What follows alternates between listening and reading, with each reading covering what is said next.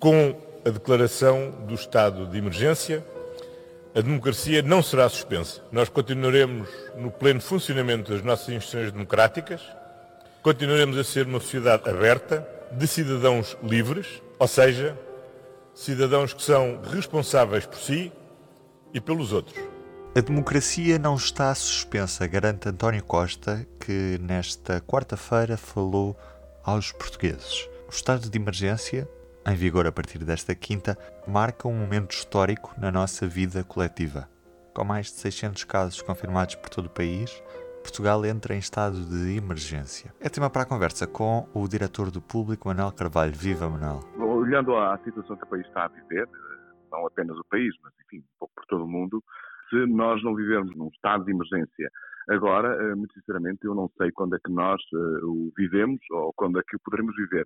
Está claro que há uma grande incerteza sobre como é que todo este problema se vai desenvolver nos próximos tempos e eh, eu acho pertinentes as reflexões que indicam que seria melhor, eventualmente, guardar, portanto, este estado de exceção para um momento posterior.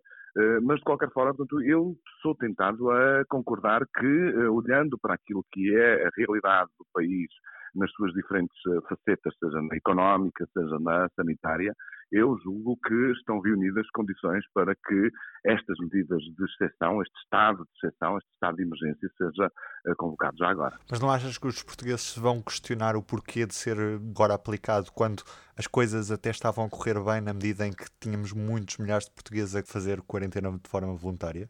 É uma boa, é uma boa reflexão. A resposta que uh, os portugueses têm dado à, uh, à crise tem sido absolutamente exemplar.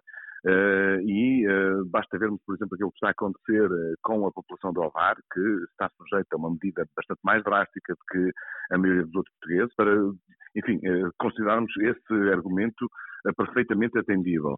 Mas, de qualquer forma, aquilo que nós temos que notar é que o estado de emergência é, de alguma forma, um instrumento preventivo que concede ao Estado poderes excepcionais para poder convocar medidas também elas excepcionais. Se for necessário, imaginemos, de um momento para o outro, tomar uma medida que não teria cobertura constitucional sem a declaração de estado de emergência, uh, iria-se, teríamos de andar a correr, portanto, a, a declarar esse, esse, estado de emergência uh, para, para, para podermos uh, aprovar. Portanto, isto é uma, uma forma, portanto, mais até, se quisermos, preventiva do que propriamente uma resposta já à situação que nós estamos a viver.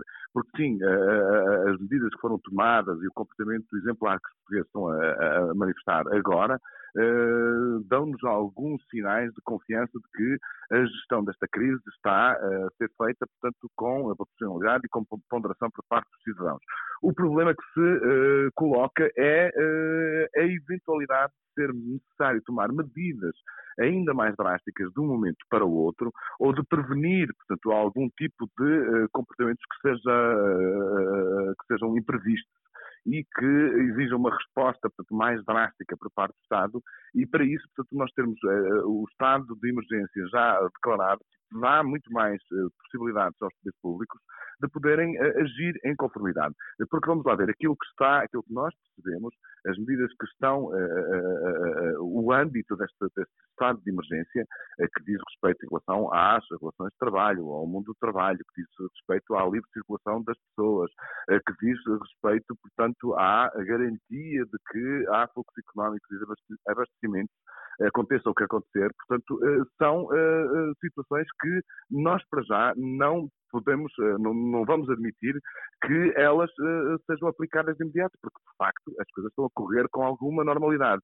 Aquilo que se coloca é eh, perante um cenário de imprevisibilidade. Se houver necessidade de um momento para o outro, com rapidez e com eficácia do Estado de tomar medidas mais uh, radicais, chamemos assim, uh, é uh, concedermos ao Estado, aos poderes públicos, portanto, meios com cobertura constitucional para o poder, para o poder fazer. Pergunto também como é que avalias esta gestão da crise feita por parte do Governo? Pois, é, é, essa é aquela questão que eh, convém nós termos todos alguma prudência na análise que fazemos, porque eh, nós, cidadãos, estamos a caminhar eh, num território completamente desconhecido.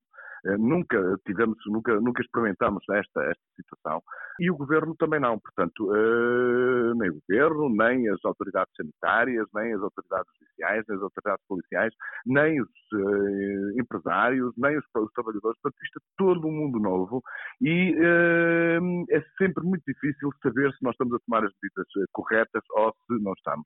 Eh, eventualmente, há quem diga que deviam ter sido tomadas medidas mais drásticas há umas semanas atrás, nomeadamente quando se detectaram os primeiros casos e em relação, por exemplo, ao fecho de fronteiras, mas a evolução deste problema tem feito de uma forma de tal modo exponencial, portanto, que não há um manual de, com regras escritas para nós podemos reagir em conformidade. Portanto, eu diria, por, por aquilo que temos visto, pela atenção com que os poderes públicos têm concedido ao problema, eh, a forma como têm tentado envolver, portanto, os diferentes segmentos da sociedade portuguesa, eh, incluindo, portanto, os partidos da oposição, eu, muito sinceramente, acho que nós, como portugueses, não temos razões para grandes queixas.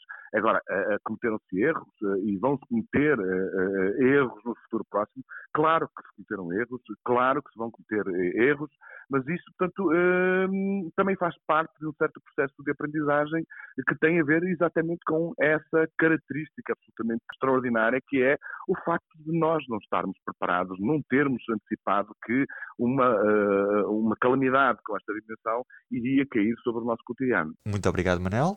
Obrigado, um grande abraço. Em todos os momentos, a fidelidade continua consigo, para que a vida não pare. Fidelidade Companhia de Seguros S.A. Hoje não é conselho do dia, mas sim explicador. Como é que se transmite este novo coronavírus? Vamos saber. As formas mais comuns de transmissão de Covid-19 são através de gotículas respiratórias, quando a pessoa infectada tosse, espirra ou até quando fala e também do contacto direto com as secreções infectadas, no caso de depois tocar na boca, olhos ou nariz. A transmissão também pode acontecer por aerossóis em alguns procedimentos terapêuticos que os produzem, como as nebulizações. Da minha parte, Ruben Martins é tudo. Até amanhã.